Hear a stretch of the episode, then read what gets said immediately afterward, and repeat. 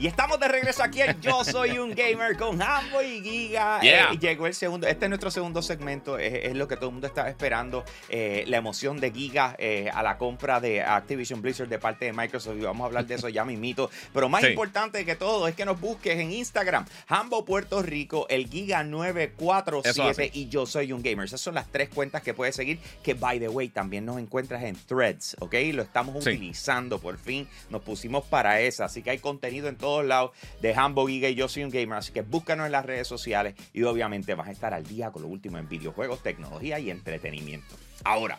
Esta semana Sí. fue una semana interesante eh, y al punto de esta grabación pasaron unas cosas eh, fenomenales por demás en lo que viene siendo esta novela, porque vamos a ponerlo así, fue una novela Llevamos más de un año en esto, año Llevamos más año y medio.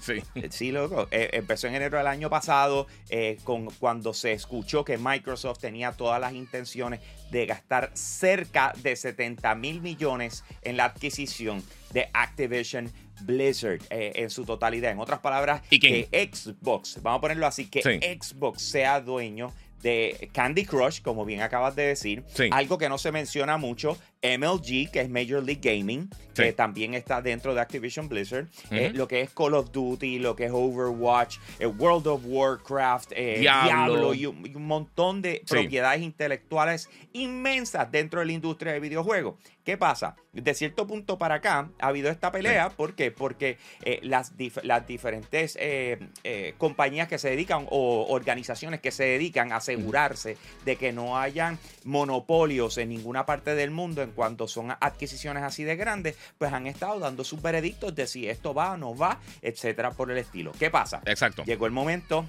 de la gran batalla. Microsoft versus la FTC. Así que tuvimos unas semanas donde era ese palante y para atrás y aquellos decían, los otros decían, vamos a llamar a Sony para que ellos hablen, habló Jim Ryan, vamos a traer a, Activision Blizzard y tenemos a Bobby Kotick, todo el mundo habló. Sí. Y de repente, ¿qué pasó, Giga? ¿Qué pasó?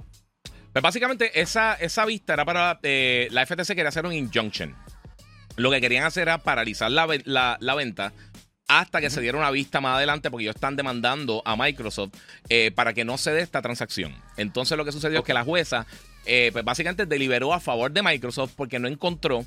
eh, Principalmente una cosa que se mencionó es que, que harían Call of Duty exclusivo de Xbox. O sea, que no tiene una razón monetaria para hacerlo, que esto es algo que llamamos hablando nosotros desde que, desde que se dio originalmente la, eh, todos estos detalles de la venta. Y pues eh, se supone, obviamente, hasta el tiempo de, de la, de la grabación, no sabemos qué va a hacer, pero aparentemente la FTC tenía intenciones de apelar. Al apelar, entonces eso ya pues cambiaría un poquito la situación de lo que, de, de lo que sabemos hasta el momento. Eh, y también, pues ya sabemos que las tres juntas más grandes, las tres organizaciones más grandes que, que regulan este tipo de, de- mercado y obviamente todas las prácticas dentro de los mercados son la FTC en los Estados Unidos, la Unión Europea, que ya había aprobado sin ningún tipo de concesión la, la transacción, y el CMA, que el CMA, que es de eh, el Reino Unido, que ellos todavía, ellos básicamente habían, eh, estaban eh, bloqueando la transacción. Microsoft estaba... no. ¿Cómo fue? Que ellos habían dicho que no, sí, que ellos no estaban de acuerdo Sí, con eso. ellos, eh, sí, ellos no estaban de acuerdo con eso, específicamente por el sector de cloud, y que ellos estaban dispuestos a, a- a, llegar a un acuerdo con Microsoft en cual Microsoft eh, pues pararía el, pro- el proceso de apelación, pero eh, tratarían de entonces llegar a algún tipo de concesión. Esta semana, al momento de la grabación, solamente se había, eh, dicen que está básicamente en pañales estas conversaciones, pero que el Ajá. CMA, el Consumer Markets Authority del Reino Unido, eh, se mantenía firme en su posición de que había que haber unos cambios serios. Pero, como funciona eso, es que ellos simplemente no pueden amendar lo que, lo que ya habían. Eh, lo que ya habían presentado en el caso de Microsoft. O sea, la propuesta que le habían hecho al CMA eh, con las concesiones que iban a poner para tratar de pas- pasar la, la transacción en ese territorio, eh, no podrían am- cambiarla. Lo que tendrían que hacer es básicamente someter una. Básicamente algo nuevo y tendrían que volverla a una investigación. O sea que este proceso se Sí, dilataría un poco. Hasta cierto punto es como, como eh, borrón y cuenta nueva. O sea, tienes, aunque Exacto. esto ya pasó, vamos a echarlo para atrás, Sí. vamos a empezar de nuevo con Y una nueva investigación totalmente de cero, exactamente. Eh, esto es importante por varias cosas. Primero de todo, obviamente, pues hay que ver qué tipo de concesiones Microsoft está dispuesto a hacer. Eh, hay que ver qué sería suficiente para que el CMA diga, mira, pues está bien, pueden tener eh, pueden hacer esta compra. En el caso del FTC, depende de lo que pasó, eh, lo que esté pasando en estos días con la, con la apelación del FTC, pues entonces Microsoft ya podría hacer la compra y entonces pues no empezar a operar en, el Reino Unido hasta más adelante. Son algunas de las cosas que podrían hacer. Ahora, en el caso de que Microsoft hiciera eso, que hiciera eh, algún tipo de concesión para el CMA, tendríamos que esperar a ver cuándo se vería esto.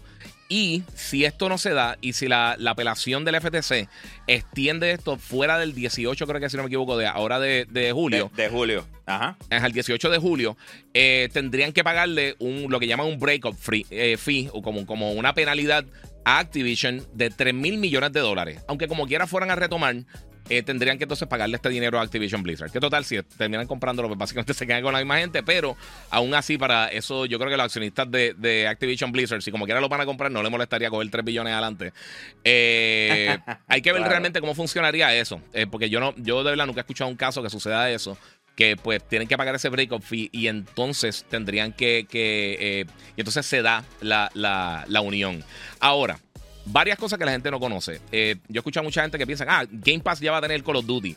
Posiblemente los juegos viejos podrían entrar eh, significativamente rápido. E, esto no va a ser una cosa que va a funcionar en un día. Esto es algo gradual que vamos a estar viendo.